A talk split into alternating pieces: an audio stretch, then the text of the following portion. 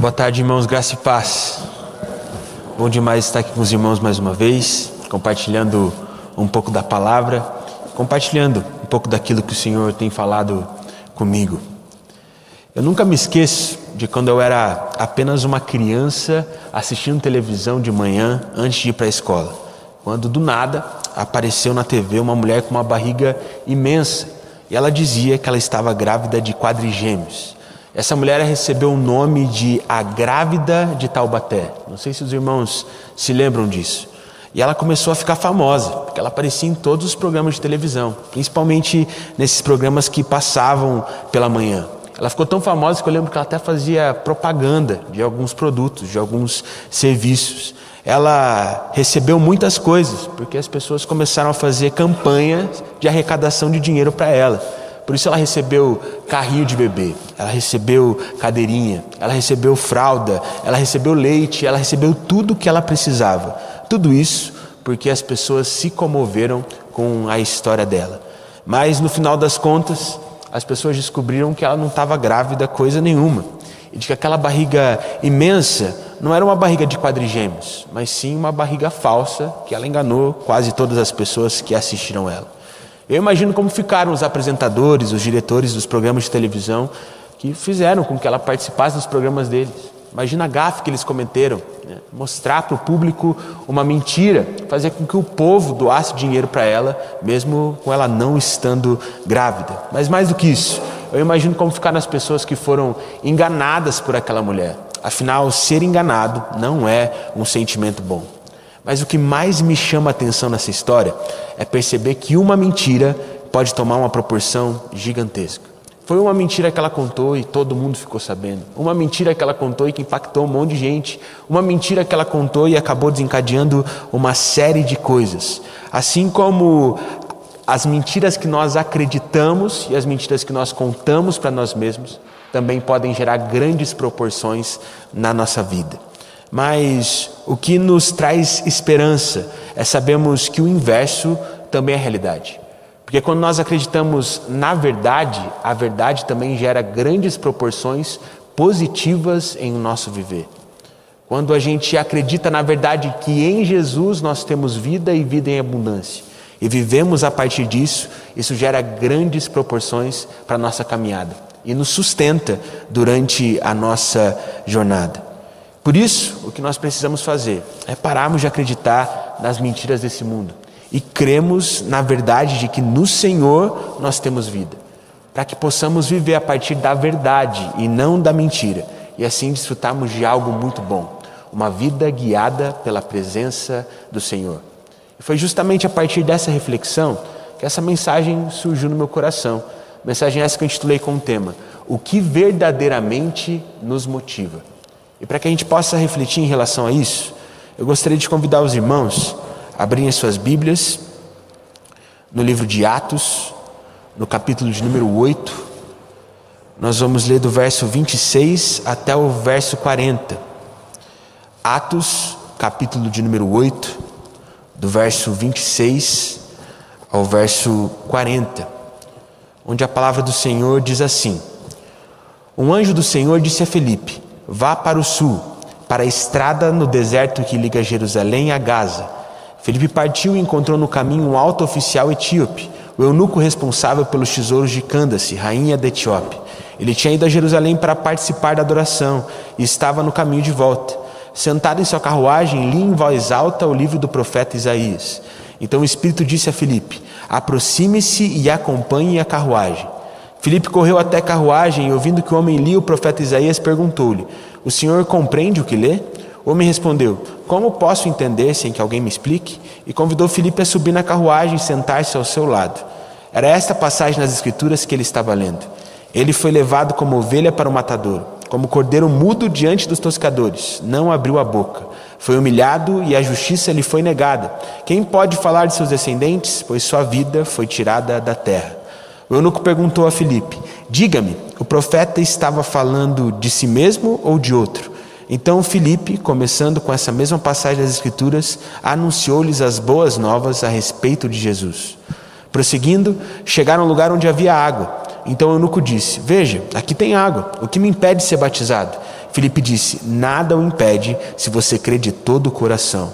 O eunuco respondeu: Creio que Jesus Cristo é o Filho de Deus. Então mandou parar a carruagem, os dois desceram até a água e Filipe o batizou. Quando saíram da água, o Espírito do Senhor tomou Felipe e o levou. O eunuco não tornou a vê-lo, mas seguiu viagem cheio de alegria. Então Felipe apareceu mais ao norte, na cidade de Azoto. Anunciou as boas novas ali e em todas as cidades ao longo do caminho, até chegar a Cesareia. Vamos orar mais uma vez, irmãos? Senhor Deus Pai, nós te agradecemos, Senhor, te agradecemos por essa tarde, te agradecemos pela Sua palavra e te agradecemos por tudo aquilo que o Senhor tem feito nas nossas vidas. Mas também te pedimos, te pedimos para que o Senhor quebrante os nossos corações, para que a Sua palavra possa fazer vida em nosso viver. Te pedimos também, Pai, para que a partir da Sua presença possamos ser direcionados pelo Senhor a fazermos aquilo que o Senhor deseja que a gente faça, para então desfrutarmos da Sua vontade. É isso que nós pedimos, em nome de Jesus. Amém. Irmãos, a partir disso, eu realmente acredito que nós devemos entender três coisas. A primeira coisa que nós precisamos entender a partir desse texto é o que Cristo fez por nós. No texto que a gente leu, Felipe foi direcionado pelo Espírito para conversar com o oficial etíope que, enquanto viajava em sua carruagem, lia o livro do profeta Isaías em voz alta. Quando Felipe percebeu que o homem estava lendo uma passagem que falava sobre Jesus, ele não perdeu a oportunidade, já estava doido para compartilhar o evangelho para ele. Mas antes disso, perguntou para aquele homem se ele entendia aquilo que ele estava lendo. E aquele oficial etíope olhou para Felipe e disse: Como que eu vou entender isso aqui, se ninguém é capaz de me explicar? Eu não sei vocês, sabe, irmãos, mas quando eu ouvi pela primeira vez que Jesus tinha morrido por mim, eu não entendi direito. Primeiro, porque era só uma criança. Eu ficava pensando assim: por que, que ele teve que morrer por mim para que eu pudesse ter vida? Isso não parece justo, não. Poderia ter funcionado de outro jeito, poderia ter acontecido de outra forma. Jesus não precisava ter sofrido tanto para que eu pudesse ter vida. No segundo momento, um pouco mais maduro, eu comecei a pensar assim: como pode Jesus me amar tanto e morrer por mim mesmo que muitas vezes eu prefira seguir outros caminhos ao invés de seguir os caminhos dele. Eu não merecia esse amor grandioso do Senhor. E depois eu comecei a pensar na magnitude de tudo isso e perceber que não era qualquer um que tinha morrido por mim, mas sim o Filho de Deus que encarou todo aquele sofrimento pensando em mim para que eu pudesse desfrutar de tudo aquilo que o Pai preparou.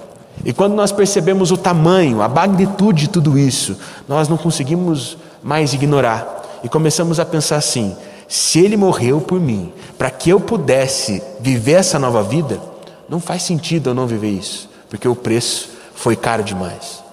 Eu lembro que uma vez eu assisti uma entrevista com um ex-jogador de futebol. Ele disse que quando ele ainda era um atleta das categorias de base, quando ele tinha ali 12 para 13 anos, a vida dele era bem difícil.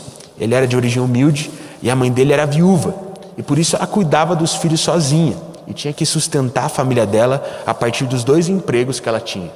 E mesmo com tantas obrigações, mesmo trabalhando tanto, ela arranjava o tempo para levar e trazer o filho dela do treino todos os dias. E eles pegavam para ir para o treino três ônibus para ir e três ônibus para voltar. Eles acordavam todo dia às quatro e meia da manhã e chegavam em casa só depois das onze e meia da noite.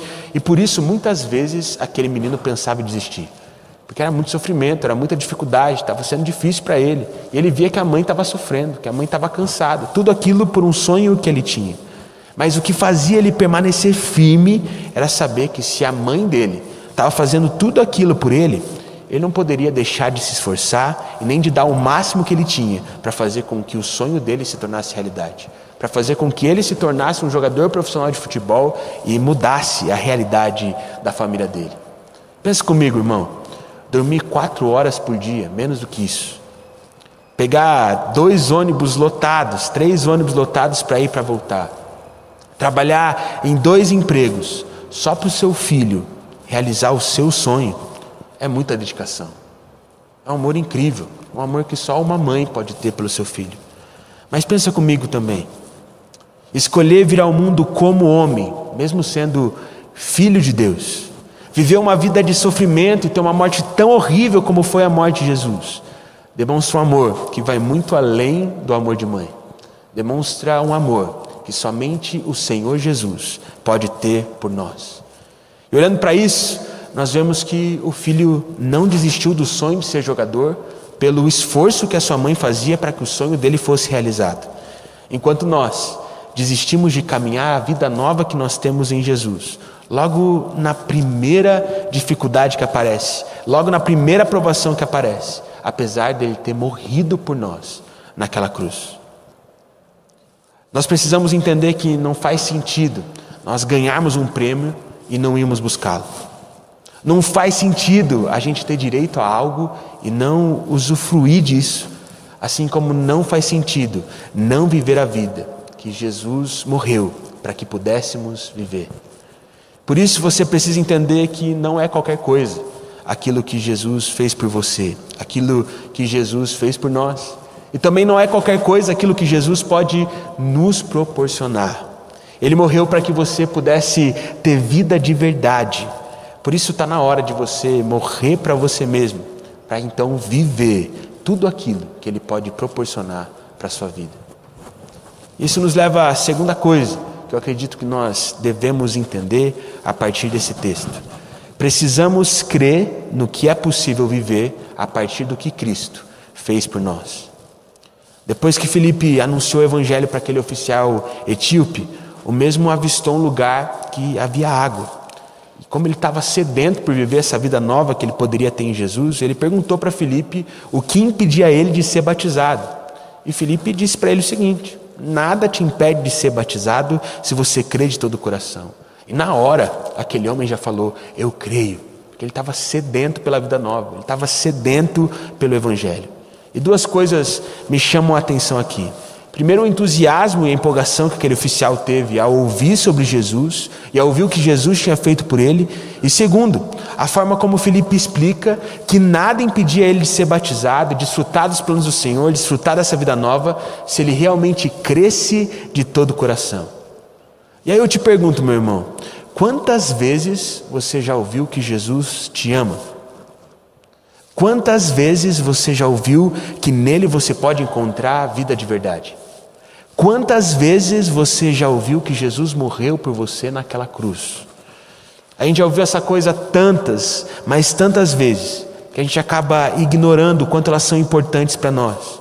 E por isso não temos a mesma reação que o oficial teve quando ouviu Felipe. E acabamos não ficando motivados como ele ficou para vivermos essa nova vida que nós temos em Jesus. Meus irmãos, quando aquele oficial recebeu a notícia de que ele era amado a ponto de morrerem por ele. Ele só quis se entregar a esse amor o mais rápido possível. Quando ele ouviu que tinha a oportunidade de viver uma vida melhor, uma nova vida, ele ficou tão entusiasmado com aquilo que ele queria ser batizado e transformado o mais rápido possível pelo poder do Senhor. Quando ele ouviu sobre Jesus e quem ele era, ele só queria mais e mais dele. Às vezes a gente se acostumou tanto com a presença de Jesus que a gente nem busca mais ser cheio dela. Às vezes a gente se acostuma demais com o amor de Deus e nem se entrega ao amor dele. Às vezes nós nos acostumamos tanto com a oportunidade de nova vida que nós temos no nosso Senhor, que permanecemos vivendo a mesma vida de sempre, que não nos leva a lugar nenhum. E sempre parece que está faltando algo. Mas o bom desse texto, meu irmão, é que ele nos ensina que a única coisa que nós precisamos ter para viver a alegria que esse oficial viveu, esse entusiasmo que ele tinha por mais Jesus, a única coisa que nós precisamos fazer é nos entregarmos e cremos em Deus de todo o coração. E fazer isso, meus irmãos, só depende de nós. Nada nos impede de buscarmos a Deus com todas as nossas forças. Só a gente. Nada nos impede de termos uma vida onde a gente busca Deus de forma intensa e constante. Só a gente. Nada nos impede de desfrutar dos planos de Deus para nós. Só nós mesmos. Por isso, meu amigo, não é hora de você olhar para as dificuldades. Não é hora de você olhar para o passado. Não é hora de você olhar para os outros. É hora de você buscar Deus de todo o coração. Porque quando você faz isso, todas as outras coisas acontecem de forma natural. Olhando para as escrituras, nós podemos perceber que Saul foi o primeiro rei de Israel. E ele foi um rei escolhido por Deus. Mas, ao mesmo tempo, em alguns momentos, Saul demonstrou que ele não obedecia ao Senhor de todo o coração, da forma como ele deveria. Em uma batalha em específico, ele obedeceu tudo o que o Senhor ordenou antes da batalha para que ele pudesse sair vitorioso. Mas depois da vitória, ele simplesmente parece que esqueceu de obedecer, ou parou de obedecer. Deus tinha ordenado que ele destruísse tudo que ele conquistasse daquele inimigo. Mas ele ficou com algumas coisas, dizendo que ele tinha ficado com elas para fazer uma oferta ao Senhor. Mas o Senhor não se agradou disso. Porque o Pai Celestial percebeu que ele buscava vitória sobre o seu inimigo de todo o coração, mas não buscava Deus de com a mesma intensidade. Será que nós não somos como Saul? Muitas vezes nós buscamos as vitórias com todo o nosso coração, com toda a nossa força, mas não buscamos a Deus da mesma forma. Em muitos casos, nós somos como Saul. Somos escolhidos por Deus, mas não escolhemos ser guiados por Ele. Por isso é momento de escolhermos e decidimos amarmos a Deus com tudo o que nós somos. Não porque nós queremos algo dele, mas porque nós queremos a Deus. E quando nós fazemos isso, nós percebemos que quando nós temos o Senhor, nós não precisamos e não queremos mais nada. Isso nos leva à terceira e última coisa, que eu acredito que nós precisamos entender a partir dessa passagem de Atos. Nós precisamos crer na alegria que o Senhor pode nos proporcionar. O texto que nós lemos diz que após os dois saírem da água e após aquele oficial etíope ser batizado, o oficial nunca mais viu Filipe na vida, mas que ele seguiu a sua viagem cheio de alegria. Eu acho essa parte do texto muito interessante. Primeiro, pelo fato do homem que tinha acabado de ser batizado já ser um homem bem-sucedido e aparentemente um homem sem nenhum tipo de problema mais grave. E normalmente as pessoas que são impactadas pelo amor de Deus nas narrativas bíblicas, principalmente no Novo Testamento, a partir da ação dos discípulos, a partir da ação de Jesus, são pessoas com problemas sérios e emergenciais, como o caso dos enfermos, pessoas com espíritos impuros ou com algum tipo de deficiência física, como por exemplo a deficiência visual. Mas nesse caso não, muito pelo contrário. O homem que foi batizado, impactado pelo amor de Deus, era uma pessoa importante, tinha um cargo importante com uma função de prestígio. Provavelmente não faltava nada para ele, mas a única coisa que a palavra nos relata é que ele continuou a sua viagem cheio de alegria. O que pode fazer com que a gente entenda que ele, mesmo sendo um oficial importante, mesmo ocupando uma função nobre, ele não estava alegre antes de ter aquele encontro com Felipe. Ele não estava alegre antes de ouvir o Evangelho. Ele não estava alegre antes de ser batizado e começar a viver a nova vida que o Senhor tinha para ele. Ou seja, ele tinha tudo mas faltava para ele alegria. O que faltava para ele, parece, é ânimo para viver essa vida, ânimo para desfrutar daquilo que o Senhor pode nos proporcionar. Em alguns momentos da nossa vida, muitas vezes, parece que nada nos falta. Parece que nós não temos problemas que parecem ser tão sérios a ponto de tirar nossa paz. Mas mesmo não tendo nenhum problema, parece que ainda falta alguma coisa. Parece que o que falta para nós é ânimo, alegria, vontade. Parece que tem algumas situações em que o que falta para nós é vontade de viver aquilo que o Senhor tem para as nossas vidas. Esses dias eu ouvi um podcast com uma grande empresária e ela comentou uma história que eu achei bem interessante. Ela disse que conforme a sua empresa foi crescendo e se tornando maior, ela começou a precisar contratar profissionais que assumiriam posições cada vez maiores e com maiores responsabilidades. Por isso, o processo seletivo foi se tornando cada vez mais difícil, se tornando cada vez mais complexo. Em um determinado momento, ela teve que contratar um gerente de vendas e escolheu aquele que tinha o melhor currículo. A pessoa que ela contratou tinha estudado na melhor faculdade, tinha feito os melhores cursos de especialização, tinha tido a melhor recomendação e tinha um currículo que era invejável. O currículo do cara era impecável. Mas mesmo com tudo isso, quando ela contratou aquele homem, ele não teve resultado.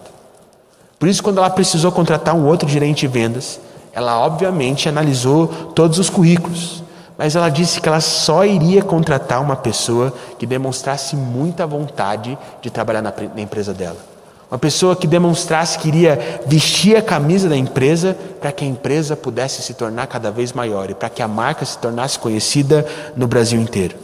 E no final das contas, o contratado com menos currículo mostrou muito mais resultado do que aquele que tinha um currículo impecável. Tudo isso porque ele tinha muita vontade. E a vida é assim. Você pode até saber tudo o que você precisa fazer mas se você não tiver vontade de colocar isso em prática, isso nunca vai te levar a lugar nenhum. Você pode ter até o melhor currículo, mas se você não tiver vontade para trabalhar, meu amigo, pode ter certeza que você vai ser demitido na primeira oportunidade. Você pode até perceber que é possível viver uma nova vida, viver uma vida onde você é livre, viver uma vida onde você desfruta da liberdade que você tem no Senhor. Mas se você não tiver vontade para viver isso, isso nunca vai acontecer. Esse texto, ele nos anima e nos inspira, porque ele deixa claro que nada nos impede de desfrutarmos da alegria que aquele oficial etíope desfrutou. Por isso, se você está tendo alguma dificuldade na sua viagem, alguma dificuldade na sua jornada, e por isso está ficando entristecido, tudo que você precisa fazer é buscar o Senhor. Não buscar Ele para cumprir com a obrigação, mas crendo de que Ele te trará, te trará paz crendo que Ele te trará clareza, crendo que o Senhor trará para você ânimo para enfrentar as suas dificuldades. Acredite, meu irmão, é nele que você vai encontrar o seu propósito. É nele que você vai encontrar força para continuar. E é somente nele que você encontra o que vai ocupar aquele lugar no seu coração que parece estar em aberto. Mas para que isso aconteça, você precisa crer. Crer a ponto de buscar o Senhor. Nada te impede de buscar Deus. Nada te impede de ter a vida transformada. Nada te impede do seu coração se encher da alegria da presença do Senhor. Essa é a verdade. Mas para que essa verdade faça diferença na vida, antes de tudo, o que você precisa fazer é acreditar nela. E será que você acredita nisso? Essa semana estava conversando com um adolescente, ele estava passando por alguns problemas. E às vezes eu percebo que a gente sabe exatamente o que tem que fazer. Não, mas eu estou orando. Não, eu, creio em Jesus. Não, eu, eu sei que eu tenho que fazer isso. Eu estava sentindo que nada que eu fosse falar para ele ia adiantar alguma coisa. Porque ele já sabia todas as coisas. O que faltava para ele é crer. Crer que em Jesus ele poderia vencer aquelas dificuldades. Talvez você está com tantos problemas aí na sua vida que você já está está até habituado com eles. Talvez você já colocou até nome para esses problemas, eles estão aí no seu coração te perturbando. Mas eles estão aí porque você já se acostumou tanto com eles que você não crê que no Senhor você pode vencê-los. E você está sem alegria, sem vontade de enfrentar esses problemas, porque você acha que você não vai conseguir vencer eles nunca. E a verdade é que sozinho você não vai conseguir. Mas se você crê que no Senhor você pode vencer essas dificuldades, pode ter certeza que você terá vitória. E que na hora da vitória você vai perceber que o mais prazeroso não é ter a vitória, mas saber que o Senhor está do seu lado, até mesmo quando você se sente derrotado. Por isso, nesse momento, eu te convido a fechar o seu olho, baixar sua cabeça, para que você se concentre no Senhor. Quais têm sido os seus problemas que você não tem coragem de enfrentar? Quais têm sido as dificuldades que você já desistiu de vencer? Quais têm sido as suas batalhas que você já tem entrado nelas com o pensamento como se já tivesse perdido? Que você possa buscar no Senhor a sua vitória, crendo de que nele você pode vencer todas as coisas. Para que assim, como aconteceu com aquele oficial etíope, você possa desfrutar da alegria de saber que o Senhor está do seu lado. Enquanto eu faço a minha oração, faça a sua oração também. Senhor Deus Pai, nós te agradecemos nós te agradecemos porque o Senhor fez tudo. Nós só precisamos crer. Nós te agradecemos porque o Senhor já fez todas as coisas. Nós só precisamos descansar no Senhor. Nós te agradecemos porque o Senhor já falou tudo o que nós precisaríamos fazer. O que nos resta é obedecer. Por isso, Pai, hoje nós declaramos que nós cremos. Nós cremos que o Senhor é poderoso para que o Senhor faça algo nas nossas vidas. Nós cremos que o Senhor é poderoso para vencer toda e qualquer dificuldade. E nós cremos, Pai, de que o Senhor nos dará ânimo e alegria para enfrentarmos todas as dificuldades dessa vida. Por isso, Pai, eu te peço para que não possamos mais andar cabisbaixos, olhando para baixo, sem esperança, sem vontade, sem ânimo, mas que nós iremos andar cheios de alegria e de entusiasmo. Que não importa quais sejam as dificuldades que a gente venha enfrentar durante a nossa jornada, durante a nossa viagem, nós não iremos nos abater, pois nós sabemos que o Senhor está conosco. Por isso, Pai, hoje, nessa tarde, opera em nossos corações uma vontade um ânimo, uma força, uma alegria que só pode vir do Senhor. Que possamos respirar e que os nossos pulmões possam estar cheios da Sua alegria, pois é o Senhor que tem nos sustentado. Que possamos ter força para encarar a depressão. Que possamos ter força, Pai, para encararmos os pensamentos negativos. Que possamos ter força para encarar as enfermidades. Que possamos ter força para encarar as circunstâncias adversas. Não pelo nosso poder, não pela nossa força, mas por aquilo que o Senhor pode fazer em nós. Nós cremos que se o Senhor venceu a morte, o Senhor pode vencer todas as coisas. E por isso te pedimos ajuda para que possamos vencer as nossas dificuldades e permanecemos testemunhando do seu amor em todo o tempo. Venha fazer algo em nós, Pai. Venha fazer algo em nós, para que possamos te buscar em espírito e em verdade, crendo de que o Senhor fará novas todas as coisas em nossa vida. É isso que nós pedimos. Em nome de Jesus, amém.